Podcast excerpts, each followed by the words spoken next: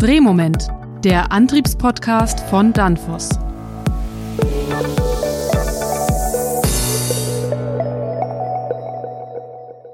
Hallo, liebe Zuhörerinnen und Zuhörer, willkommen zu einer neuen Folge Drehmoment, dem Antriebspodcast von Danfoss. Wir sind in einem neuen Jahr 2021 und wir starten mit einer Folge, die wir vielleicht vor einem Jahr schon so ähnlich mal hatten. Nämlich wir machen einen kurzen Recap zur Folge 2. Da haben wir über die Ökodesign-Richtlinie gesprochen und jetzt im Juli 21 wird es ernst. Wir haben damals mit dem Michael Burkhardt über äh, diese Ökodesign-Richtlinie gesprochen, haben da auch schon die Motorenhersteller angesprochen und heute haben wir uns jetzt einen Motorenhersteller mit in den Podcast geholt und wollen von dem nämlich wissen, was passiert im Juli 21. Und mir aus dem Homeoffice natürlich zugeschaltet ist Markus Kutny. Hallo Markus. Hallo Robert, ich grüße dich. Du bist bei Bauergier. Was machst du bei Bauergier? Ich bin bei der Firma Bauer Gear Motor. Ich bin zuständig für den Vertical Markt als Director Sales of Vertical Markt und beschäftige mich auch unter anderem Energieeffizienz und mit diversen Motortechnologien. Und aus Offenbach ist uns zugeschaltet nochmal der Michael Burkhardt, der Experte bei Danfoss für die Ökodesign-Richtlinie. Hallo Michael. Hallo Robert. Ich habe gerade schon mal angesprochen, wir haben so einen kleinen Recap zur Folge 2 über Motoren gesprochen. Markus, was ändert sich jetzt bei den Motoren ab Juli 21? Ähm, kaufen euch die Kunden jetzt die Lager leer, Panikkäufe? Was passiert gerade?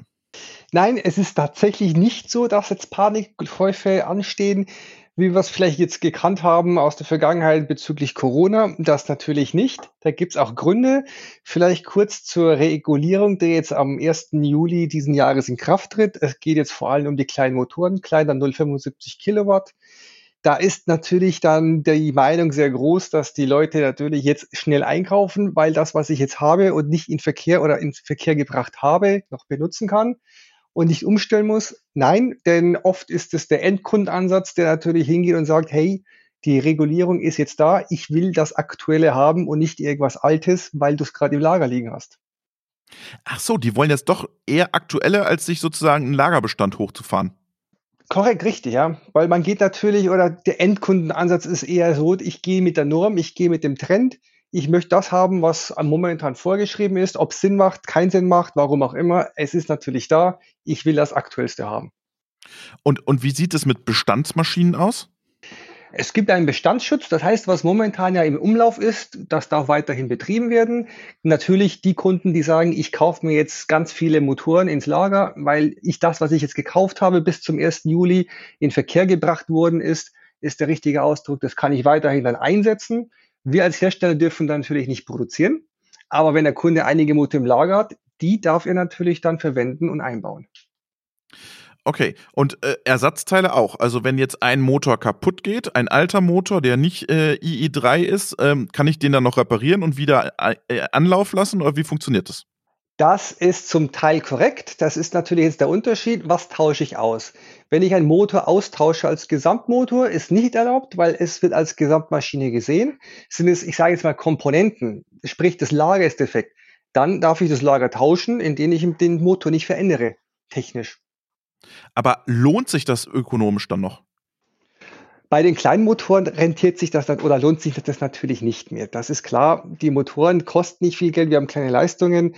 Da ist ein Reparaturansatz, je nachdem, ob es ein Normmotor ist, der sehr relativ einfach angebaut ist, oder ob wir einen Getriebemotor haben, der ans Getriebe verkapselt ist, ist es bei diesen Kleinantrieben nicht mehr rentabel, hier nochmal eine Reparatur anzusetzen. Okay, und jetzt bin ich Maschinenbauer und jetzt äh, sage ich äh, zu dir, Markus, ich brauche jetzt neue IE3-Geräte. Ähm, passt dieses IE3-Gerät am Ende dann zu meiner Maschine überhaupt? Weil äh, ich habe das konstruiert für IE2. Äh, werden die größer? Werden die anders? Äh, was passiert da? Gut, ich meine, aufgrund der neuen Energienorm ist es tatsächlich so, es gibt nur bestimmte Möglichkeiten, die Energieeffizienz aus einem Motor herauszuholen. Es gibt da unterschiedliche Ansätze. Man kann einen technologischen Ansatz angehen, das heißt, ich verändere irgendwelche Werkstoffe, indem ich dann Optimierungen reinbekomme, um die Verluste zu minimieren. Sprich, ich habe dann spezielle Läufer, die jetzt anstatt aus Aluminium aus Kupfer sind, oder ich benutze Blechpakete, die hochwertig sind. Oder ganz typisch, ich werde etwas länger oder etwas größer. Diesen Ansatz gehen die meisten weil hochwertige Bleche oder hochwertiges Material ist teurer wie eine Baugrößenänderung. Und da kann es tatsächlich schon auch eng werden, wenn ich vorher schon sehr eng konstruiert habe. Da mhm. gibt's aber auch Ansätze, die natürlich jeder irgendwie verfolgt, zu sagen, ich habe hier trotzdem dann noch eine Lösung, indem ich dann versuche, mit hochwertigen Materialien die Baugröße beizubehalten. Oder ich gehe den Ansatz zu sagen, ich habe einen Baukasten, wo ich dann einfach größer werde. Wir bieten beides an, damit wie ich die, den Kunden die Möglichkeit habe, da wo es geht, noch die gleiche Größe beibehalten zu können. Das ist jetzt der mechanische Teil. Und wie sieht's mit der, mit der im elektrischen Teil aus? Von der elektrischen Seite her ist es keine große Änderung. Das heißt, die Motoren haben im Anlauf etwas höhere Anlaufströme aufgrund von den besseren Wirkungsgraden, haben eventuell, je nachdem, bei den Kleinmotor nicht so ganz gravierend, etwas höheres Anlaufmoment. Da ändert sich gar nicht viel. Der Vorteil hier ist natürlich dann, dass der Wirkungsgrad sich erhöht hat. Ja, da, da würde ich gerne mal dich, dich fragen, nämlich wenn doch bedeuten höhere Wirkungsgrade auch höhere Kosten am Ende dann beim Motor? Der Motor ist von den, von den Anschaffungskosten natürlich etwas teurer, wie jetzt, ich sage jetzt mal, die IE1-Maschine, mhm. aufgrund von Baugrößen oder besseren Materialien. Ob sich das dann wieder spiegelt, ist natürlich die andere Ansichtssache. Da ist natürlich dann wichtig zu wissen, wie wird die Maschine belastet oder im speziellen Fall, wie ist die Auslastung des Motors, was ist das für eine Applikation, wie gut ist der Motor ausgelegt, in welchem Betriebspunkt, fahre ich wirklich den Dauerbetrieb, fahre ich Aussetzbetriebe. Das Schöne ist ja, fahre ich im Aussetzbetrieb, dann gilt diese Norm nicht. Das heißt, da kann ich diesen ganz normalen ah. typischen IR1-Motor benutzen. Es gibt noch weitere Ausnahmen, wo die Norm dann nicht zutrifft. Ist immer so eine Art von der Auslegung und Betrachtung, ob sich dann dieser Invest Richtung bessere Energieeffizienz rentiert. Was sind das noch für Ausnahmen, Markus? Ausgenommen sind hier, ich sage jetzt mal, Motoren, die kleiner als 20 Watt mhm. an Leistung haben. Es sind Motoren ausgenommen, die bestimmte Spannungsbereiche nicht einhalten, heißt kleiner 50 Volt oder größer 1000 Volt.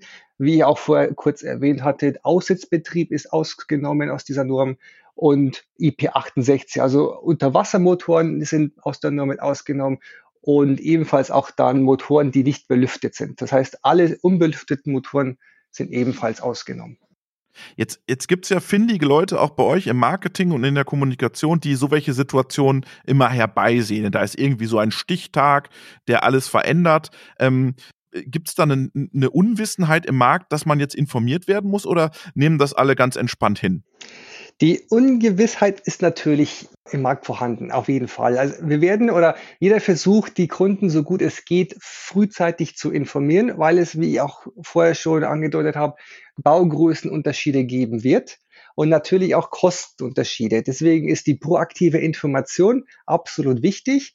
Die muss jeder von uns oder jeder Hersteller pflegen Richtung seinen Kunden aufgrund von Änderungen, sei es preistechnischer Natur, Größenänderungen und auch kleine Änderungen in der Entwicklungsauslegung. Das heißt elektrische Daten, die sich natürlich auch aufgrund von der Motortechnologie ändern. Ist es jetzt nochmal die Chance für euch, nochmal 10% draufzuschlagen auf den Motor? Oder gibt ihr das, reicht ihr das eins zu eins durch? Das ist natürlich keine Chance, um jetzt Preiserhöhungen durchzubekommen. Definitiv nicht. Man ist natürlich als Hersteller am Markt immer an Marktpreisen orientiert und es ist nichts anderes wie das, was natürlich mehr, ich sage jetzt mal, an Material eingesetzt wird. Das geben wir auch eins zu eins an den Kunden wieder, weil das ist das, was der Motor an, on top haben muss, um die Energienorm erreichen zu können, die ab 1. Juli gilt. Das, das heißt, ihr legt das auf die Waage und sagt, das ist so und so viel schwerer und jetzt machen wir x Euro mehr? Oder ist da auch noch irgendeine Intelligenz oder ein Know-how, das ihr damit verkauft? Das Know-how Richtung Asynchronmotor ist, also es gibt da unterschiedliche Technologien. Beim Asynchronmotor, das Know-how, was wir da verkaufen, legen wir natürlich nicht auf den Preis, sondern eins zu eins auf die Waage zu sagen, ich habe jetzt einen Motor, der ist größer, das sind die Einverkaufskosten, die prozentual natürlich dann größer sind und der Motor kostet dementsprechend mehr. Das ist zu vergleichen ähnlich wie wenn Sie jetzt ein Fahrzeug kaufen. Das gab es auch einmal diesen Trend zu entscheiden, fahre ich jetzt ein Fahrzeug mit diesem AdBlue-Tank als Dieselfahrzeug oder ohne AdBlue, um dann die Norm zu erreichen. Und auch die Motoren mit den AdBlue waren teurer, weil natürlich die Technologie anders war. Ich habe hier diesen Zusatztank, ich habe eine andere Steuerung drin, andere Regelungen. Das waren einfach auch die Kosten, die der Kunde zahlen musste. Dafür hatte er natürlich dann dementsprechend auch den neuesten Abgasstandard das ist jetzt ein gutes Stichwort, nämlich äh, das wird ja kontrolliert von der Zulassungsstelle. Wenn ich mich da, wenn ich mein Auto da anmelde und sage, hier, das ist die Euro 6, Euro 5, Euro 4 Norm, dann kriege ich ja entweder einen Fahrzeugschein oder kriege ich eine Zulassung oder nicht für das Fahrzeug. Michael, jetzt stellen wir uns vor, es ist September 21. Wer kontrolliert das, dass da jetzt die Motoren ausgewechselt wurden? Niemand. Erstmal kontrolliert das niemand, weil es ist äh, im Gesetz vorgegeben, dass ich als Hersteller nur Geräte in Verkehr bringen darf, die den gesetzlichen Bestimmungen folgen. Und äh, ob ich das jetzt mache oder nicht, kontrolliert eigentlich keiner. Der Endkunde kann es kontrollieren und der Wettbewerb und im, ähm, auch natürlich Wettbewerbsüberwachung.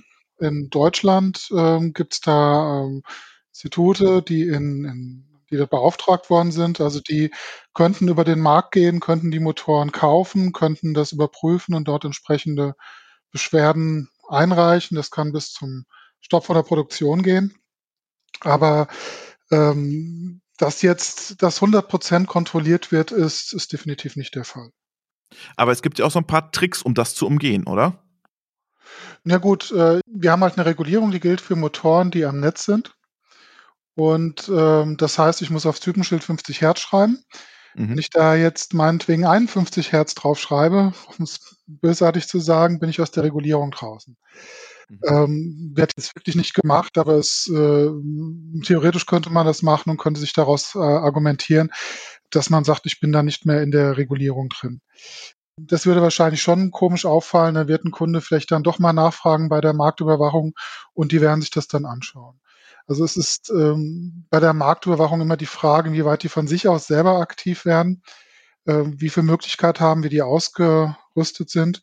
Und wir wissen zum Beispiel von äh, Dänemark, die sind da sehr proaktiv, die haben auch Geräte getestet, Motoren, Umrichter. In Deutschland äh, passiert das äh, teilweise auch, aber vielleicht noch nicht so ganz in dem Umfang. Jetzt haben wir diese Verschärfung der Wirkungsgrade, das treiben wir ja seit einigen Jahren. Ähm, Hast du schon oder gibt es schon konkrete Ergebnisse für die Umwelt über Erfolgsmaßnahmen? Oder ist das dann äh, erst der Michael, dann vielleicht der Markus? Oder ist das eher ein Schutzmechanismus? Ähm, wenn wir den hinteren Teil der Frage anfangen, also ich denke nicht, dass es ein Schutzmechanismus ist, um Märkte abzuriegeln, also definitiv nicht aus der europäischen Sicht. Das Ziel ist dort wirklich Energie zu sparen, die CO2-Einsparung zu erreichen. Was sich wirklich getan hat, ist schwer zu beurteilen. Es gab vor drei, vier Jahren eine Analyse von einem Kollegen aus dem Europäischen Verband für die Motor- und Umrichterhersteller und er hat sich mal den industriellen Verbrauch angeschaut, äh, was dort an Strom gebraucht wird, beziehungsweise wie viel CO2 dort ausgestoßen wird. Und ähm, es ist doch relativ konstant geblieben. Das heißt, äh, ob die erwarteten Einsparungen bis äh, zu dem damaligen Zeitpunkt wirklich erreicht wurden, ähm, konnten wir jetzt nicht direkt aus ablesen. Die jetzige Verschärfung soll ja noch mal mehr erreichen. Ob das wirklich dann nachvollziehbar ist, ist sehr schwer zu sagen. Aber wie gesagt, ich denke, die Motivation ist eher aus einer Energiesicht, dass wir die Einsparziele erreichen. Das ist vielleicht in anderen Ländern, in anderen Bereichen äh, nicht so ausgeprägt, wie wir das in Europa haben. Markus, da würde ich dich nochmal reinholen. Ähm, Schutzmechanismus oder wirklich konkreter Umweltvorteil und wie sieht es in anderen Ländern aus? Ähm, ich schließe mich erstmal der Aussage von Michael natürlich an. Es ist schwer abzuschätzen, auch schwer zu beurteilen, was spare ich wirklich dann ein an CO2-Belastung. Meine Erfahrung, und ich denke, das ist auch dann so ein Zeichen oder ein Trend, die Kunden und auch die OEMs hinzubekommen, sich mehr Gedanken zu machen, was benutze ich tatsächlich für einen Motor und vor allem auch in Richtung, ist es auch der richtige Motor? Sprich, ist das gut von der Anlage mit der Kombination Motor und Getriebe dimensioniert, Richtung Auslastung, oder ist der Motor überdimensioniert? oft vorgefunden, wirklich bei vielen Kundenapplikationen, dass die Motoren überdimensioniert sind. Und man weiß, dass der Asynchronmotor generell, wenn er stark, ich sage jetzt mal nicht äh, in seinem Dreiviertel bis 100 Prozent Bereich läuft, auch am Wirkungsgrad Defiziten aufweist, wo ich natürlich hier unnötig viel Energie vernichten. Warum haben die das gemacht? Warum haben die so, so große Motoren ausgelegt? Das ist einfach konservative Auslegung oder man weiß es nicht besser oder man versteht auch oft nicht diese Anlaufverhalten dieser Motoren.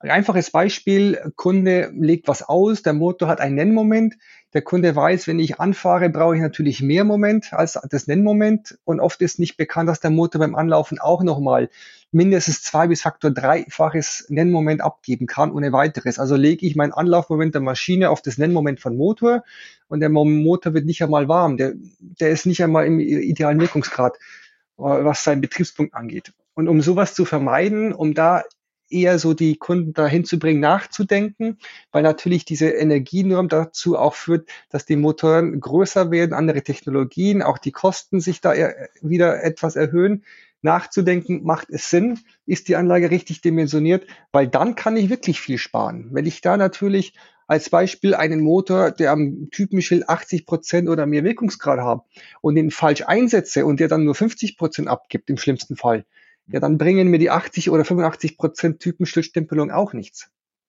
Michael, da willst du noch was zu sagen, hast du, äh, signalisierst du mir gerade? Ja, also das, ich kann das unterstützen, was der, der Markus sagt. Da kommt gerade bei der Auslegung sehr viel Angstzuschlag dazu. Für die Konstrukteure ist es erstmal wichtig, dass die Anlage läuft. Weil wenn ich eine Maschine baue und die, die steht nach irgendwo, wo ich äh, drei Tage anreisen muss und äh, das, weil ich einen Motor unterdimensioniert habe, ähm, das will jeder vermeiden. Das heißt, Uptime hatte immer sehr hohe Priorität, dass die Maschine läuft. Und deshalb wurde dann immer oder wird gerne da ein Angstzuschlag bei jedem Auslegungsstufe mit draufgetan. Und in den heutigen Zeiten wird das halt immer kritischer, dass man da genauer auslegen muss. Und das wird auch durch die steigenden Energiekosten und durch die Energieeffizienzrichtlinie natürlich gepusht, dort ähm, mehr passgenau auszulegen. Markus, jetzt hast du meine Frage noch nicht beantwortet. Schutzmechanismus und wie schaut es in anderen Märkten aus? will ich gerne beantworten, die Frage. Wir haben wirklich, oder was man auch sieht, ist, dass natürlich unterschiedliche Länder auch unterschiedliche eigene Normen mitentwickeln und ver, ich sag mal, verändern. Wir haben in Europa die europäische Energienorm. Wenn wir nach USA rüberblicken, da heißt es auch IE3-Norm. Die haben aber wieder komplett andere Grenzbereiche. Das heißt, einfach gesagt, die europäische Norm sagt, der Motor X soll einen Wirkungsgrad von 85 Prozent haben USA sagt, okay, IE3 habe ich, wenn der Motor 85,5 Prozent hat. Das heißt, da gibt es schon wieder kleine Schwankungen und da muss man sich angleichen. Geht man komplett wieder in ein anderes Land, die sagen wieder, ich darf nur einen maximalen Anlaufstrom von X haben, mehr ist nicht erlaubt, was die europäische Norm wieder nicht bestimmt. Und überall gibt es da so kleine Änderungen oder so kleine Ergänzungen, wo man sich natürlich dementsprechend anpassen muss, weil es gibt nicht diesen Universalmotor, der global weltweit alle Energieeffizienznormen erfüllt und wir haben auch nicht diese weltweit globale Energieeffizienznorm, die wirklich überall eins zu eins gleich ist. Gibt es da mal eine Übersicht für die Industrie, was wo gilt, oder ist das immer, muss ich mich immer wieder neu informieren? Es gibt eine Übersicht. Wir sind auch bei der Erstellung und auch bei einer ständigen Aktualisierung. In welchen Ländern gelten welche Normen? Ab wann? Wann ist diese auch verpflichtend? Und natürlich versucht man in den Hauptländern auch dann entsprechend diese Motorwicklungen auch in, zu vermarkten. Der Michael ist jetzt auf der Umrichterseite und der ist da glücklicher. Warum, Michael? Ja, wir haben den Vorteil, dass die Wirkungsgradnorm ähm, wesentlich jünger ist, als dass das die Motorenleute dort haben. Und ähm, es gibt jetzt erst in Europa den ersten wirklichen Wirkungsgrad, vor, der vorgeschrieben wird für Umrichter. Und äh, wir haben nicht dieses ganze Wirrwarr, was die Motorenleute dort haben. Das heißt, äh, mit IE2 haben wir schon die höchste Klasse erreicht und die Definition ist, ist weltweit äh, dieselbe. Also die Komplexität ist bei uns wesentlich weniger als auf der Motorenseite. Jetzt haben wir gerade so einen Blick in die Welt ge getan. Ähm, Markus, gibt es in der Welt irgendwo einen Markt, wo man schon sich an eine Systembetrachtung ranwagt? Weil das ist ja eigentlich der nächste Schritt oder sind noch weitere Steigerungen der Wirkungsgrade sinnvoll? Natürlich, die Systembetrachtung ist ja auch äh, schon seit Jahren in Umlauf.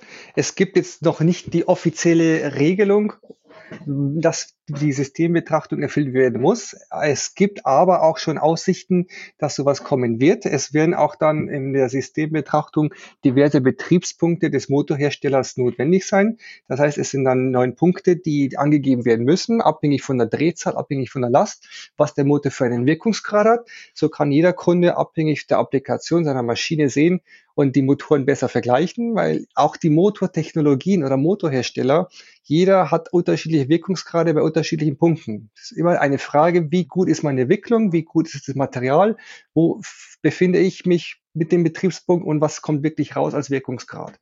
Und das ist der richtige Systemgedanke. Wenn ich betrachte eine Applikation, sprich Frequenzumrichter mit Motor, macht ja auch nur dann Sinn, wenn ich nicht steif mit 50 Hertz den Motor fahre. Sonst bringt der Umrichter nichts. Und das, da kommen natürlich jetzt diese vielen Variablen rein, unterschiedliche Drehzahlen, unterschiedliche Lasten. Was bedeutet das? Und da gibt es schon Ansätze. Michael, das hatten wir in, der, in unserer ersten Folge auch, in der Folge 2. Da hast du gesagt, da ist noch viel Weg zu gehen. Sind wir schon mal ein paar Schritte weitergekommen oder ist immer noch sehr viel Weg zu gehen? Es ist immer noch sehr viel Weg zu gehen. Also es, wie der Markus gesagt hat, die, die, die Prinzipien sind im Prinzip bekannt. Es gibt verschiedene Hürden, woran es scheitert. Äh, zum einen, wenn wir uns das System anschauen vom Umrichter Motor, wie Markus gesagt hat, da gibt es Normen, Standards, wie mache ich das? Die Herausforderung liegt darin, wie bringe ich das in die Anwendung hinein? Wie beurteile ich die Anwendung?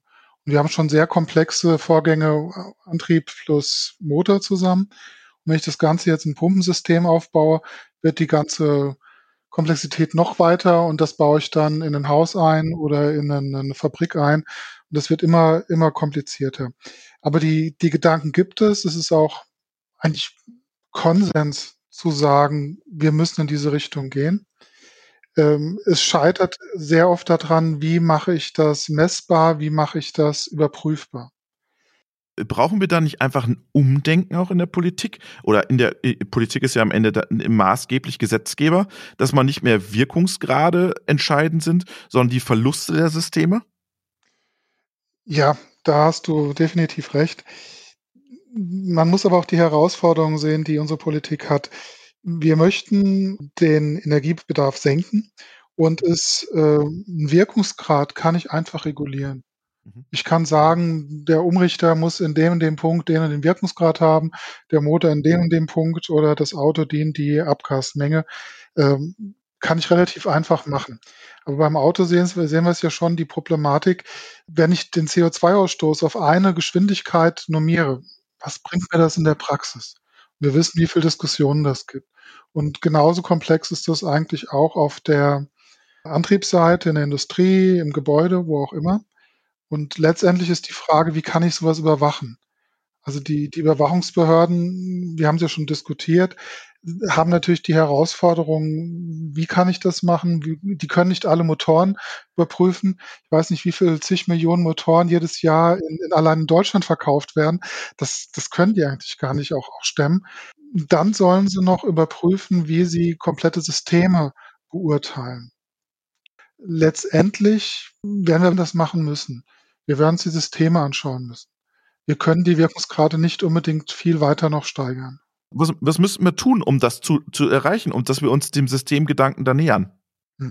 Also du hast schon den Punkt angesprochen, äh, eigentlich wir müssen von dem Wirkungsgraddenken wegkommen und wir müssen gucken, wie wir eine Betrachtung hinbekriegen zu den Verlusten und zwar über das gesamte System. Das heißt, von von vorne von der Einspeisung bis hinten, äh, wo das Wasser rauskommt oder die Luft erzeugt wird oder die Kälte. Und äh, wenn wir erstmal diesen Gedanken haben, dieses äh, darüber die gesamten Verluste und dann noch über einen Lastzyklus, über einen typischen Lastzyklus, den ich habe, zu definieren und da diese Akzeptanz schaffen, dann werden wir den nächsten Schritt gehen können nur wenn wir uns reale Lastprofile anschauen oder selbst wenn sie einigermaßen abstrahiert sind, kann man wirklich auch über äh, Energieeinsparung reden. Der, der Vorteil liegt im System, im Teillastbereich, wie es der Markus auch gesagt hat. Und nur wenn wir das sichtbar machen, dann haben auch unsere äh, Politiker eine Möglichkeit, etwas zu regulieren und es dann auch kontrollierbar zu machen. Und ich muss das, den Motor auch recyceln am Ende. Das kommt natürlich auch dazu, ja. Ja. Also das müsste ja in die Systembetrachtung auch irgendwie einfließen. Das ist ja auch immer in der Automobilindustrie, Elektroauto versus Diesel oder was weiß ich. Ähm, da ist ja das Thema auch Sourcing und Ent Entsorgung ja auch ein Thema. Das ist schon der nächste Schritt, den du gehst. Also, äh, hast vollkommen recht. Ich habe gerade so ein bisschen über den Lebenszyklus gesprochen. Das heißt, äh, wie viel Energiebedarf habe ich denn in dem wirklich im Betrieb von der Komponente? Aber eigentlich geht es sehr viel weiter. Und da hat die EU zum Beispiel auch einen sehr guten Ansatz über Circular Economy. Das heißt, wie kann ich immer mehr Produkte äh, so betrachten, dass ich äh, die nach dem Ablauf ihrer Lebensdauer entweder durch Reparatur verlängere oder dass ich Teile recycle und möglichst ressourcensparend mit den ganzen Komponenten umgehen kann. Markus, Recycling, was, was steht da bei euch an? Das ist ein Thema, wie auch der Michael schon gesagt hatte, ist, äh, da gibt es schon ganz grobe Ideen, die herangezogen werden können. Man macht sich jetzt schon Gedanken. Es kommt auch sehr stark von der Elektromobilität, wird auch dann natürlich die Industrie betreffen. Wie kann man natürlich diese Elektromotoren recyceln, um möglichst viel vom aktiven Material. Es gibt ja nicht nur Kupfer, hochwertiges, es gibt ja auch Servomotoren, Permanentmotoren, wo auch die seltenen Erden, ich sage jetzt mal diese Hochleistungsmagnete, wieder verwendet werden können und auch sollten. Und der Michael hat gerade schon den Teillastbereich angesprochen. Ähm, da seid ihr mit euren PM-Motoren, habt ihr einen besseren Wirkungsgrad. Kannst du mal den Zuhörern erklären, was das Besondere da ist? Gerne. Man kann sich das so vorstellen, wenn ich mir einen Asynchronmotor vorstelle, erfüllt dieser erstmals diesen Wirkungsgrad, der am Typenschild ist, bei seiner Nennleistung und Nenndrehzahl. Sprich bei 50 Hertz und auf dem gestempelten Leistung. Der P-Motor hat den Vorteil, dass er vom, wenn man sich das Wirkungsgradfeld überlegt oder vorstellt, fast eine Ebene abbildet. Das heißt, unabhängig der Drehzahl der Last, der Wirkungsgrad ähnlich hoch ist. Beim Asynchronmotor fällt dieser sehr schnell ab. Umso weniger Last der Motor abgeben muss, umso schlechter ist der Wirkungsgrad und unterhalb von 50 Prozent Last. Das heißt, wenn ich einen 1,1 kW Motor habe und den mit 0,5 kW betreiben würde, dann verliere ich richtig viel an Wirkungsgrad vom Motor. Sieht erstmal am Typenschild immer super aus, weil jeder Kunde geht erstmal nach Typenschildangaben. Was man dann real misst, ist komplett was anderes. Ich war auch bei diversen Endkunden einfach als Energieberatung Richtung ich sage jetzt mal, den Wirkungsgrad und schlussendlich für die Kunden dann die Kosten zu minimieren, die Energiekosten. Und nach diversen Messungen kam natürlich heraus, dass die Leistung vom Motor, die Abgabeleistung irgendwo bei 30, 40 Prozent lag. Der Wirkungsgrad anstatt gestempelt irgendwie mit 82 Prozent Wirkungsgrad bei 55 bis 58 maximal sich bewegt hatte, enorme Verluste entstehen. Und dank einer, ich sage es mal, permanent Magnetsynchrontechnik Vorteil ist, dieser Motor hat keine Verluste im Rotor erstmals. Das Wirkungsgrad-Kennfeld ist relativ stabil, abhängig von der Last und Drehzahl. Konnten wir hier immer oberhalb der 85%-Linie seine Applikation fahren, was schlussendlich natürlich einen Energievorteil und Einsparung bringt in Kosten und auch CO2. Das hört sich für mich so an, als ob das die Brücke zum Systemgedanken schon wäre, Michael. Das ist ja, natürlich. Also der Teilhausbereich ist genau diese, diese Brücke. Und ähm, es ist eigentlich auch sehr wichtig, sich diesen Teilhausbereich anzuschauen. Wie Markus sagt, da laufen die meisten Anwendungen. Ähm, und vor allen Dingen äh, ist es leider nicht so, dass automatisch, wenn ich einen PM-Motor nehme, dass ich dort einen besseren Wirkungsgrad habe. Also wir hatten auch schon Kunden, die haben einen PM-Motor eingesetzt und genau aus der Motivation, wie es der Markus erzählt hat, und dann haben die später festgestellt, dass der so komisch ausgelegt war, der Motor, dass äh, der im Talasbereich wirklich äh, mehr Energie verbraucht hat als im, im Endpunkt. Also dass der Wirkungsgrad schlechter war, wesentlich schlechter. Und äh, das war war für, für die wirklichen Augenöffner. Also es ist auch wirklich gut, dass, dass Firmen die Teillastwerte auch dort angeben ähm, für die Motoren, für die Umrichter, weil dann kann sich der Kunde wirklich ein Bild machen, was ist denn wirklich die Effizienz in diesem Betriebspunkt. Und da haben gut ausgelegte PR-Motoren natürlich äh, Vorteile. Aber damit konnte man sich in der Politik nicht durchsetzen, oder? Jein, also ja, es ist, wie du auch gesagt hast, eine Brücke zu den Systemgedanken da. Ähm, jetzt in der ähm, Regulierung, die jetzt in Kraft tritt, sind die Punkte alle noch auf den Nennpunkt bezogen, auch für die Motoren. Aber in der nächsten Stufe sind eigentlich auch die Motorhersteller verpflichtet, die Teilerpunkte anzugeben. Und viele Hersteller machen das heute schon. Also von vielen kann ich diese Punkte bekommen und die kann ich dann relativ einfach mit Tools zusammenrechnen und kriege dann sehr schnell die wirklichen Effizienzen auch in der, in der Teillast. Du hast gerade gesagt, der nächste Schritt. 2023 kommt die nächste Stufe. Was erwartet uns da, Michael? Ja, also es ist eigentlich wieder, dass ich ein bisschen mehr Motoren mit reinnehme. Also die, mhm. die Umrichter kommen jetzt schon im Juni mit rein und ähm, ein paar Motoren mehr kommen rein und 23 kommen weitere Einphasenmotoren dazu. I4 kommt für die Hauptzahl der Motoren zwischen 75 und 200 kW. Also man, man ist da wirklich am, am, am Feintunen, sage ich mal, von verschiedenen Leistungsbereichen, wo man sich noch ein bisschen Potenzial erhofft. Markus, 2023, fiebert ihr da schon hin oder auch entspannt?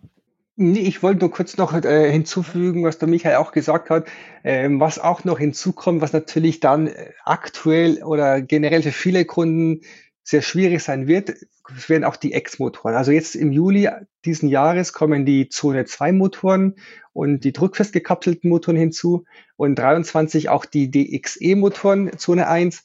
Und das ist natürlich im Artex-Schutz oder X-Thema immer etwas widersprüchlich. Artex heißt ja erstmal, ich muss den X-Schutz erfüllen. Da ist Wirkungsgrad eher unwichtiger, aber jetzt muss man auch noch den Wirkungsgrad mit erfüllen. Und das ist etwas, von, wo man hinkommen muss, auch mit der Motortechnologie, alle Gegebenheiten, was Artix fordert, einzuhalten und den Wirkungsgrad nochmal mitzuerfüllen. Und da wird sich wahrscheinlich die Motorgröße bei allen Herstellern ändern müssen, weil Wirkungsgraderhöhung plus Artix zusammen ergibt vermutlich immer eine Baugröße größer. Wir sind gespannt, welche Lösung die Industrie dann dafür vorhält. Vielen Dank, Markus, und schöne Grüße ins Homeoffice und viele Grüße an Michael. Vielen Dank für die interessante Diskussion mit euch über das Thema Energieeffizienzrichtlinie. Was erwartet uns Juli 21 und was kommt darüber hinaus? Besten Dank, Robert. Danke dir. Danke, Michael. Vielen Dank euch beiden. Bis demnächst.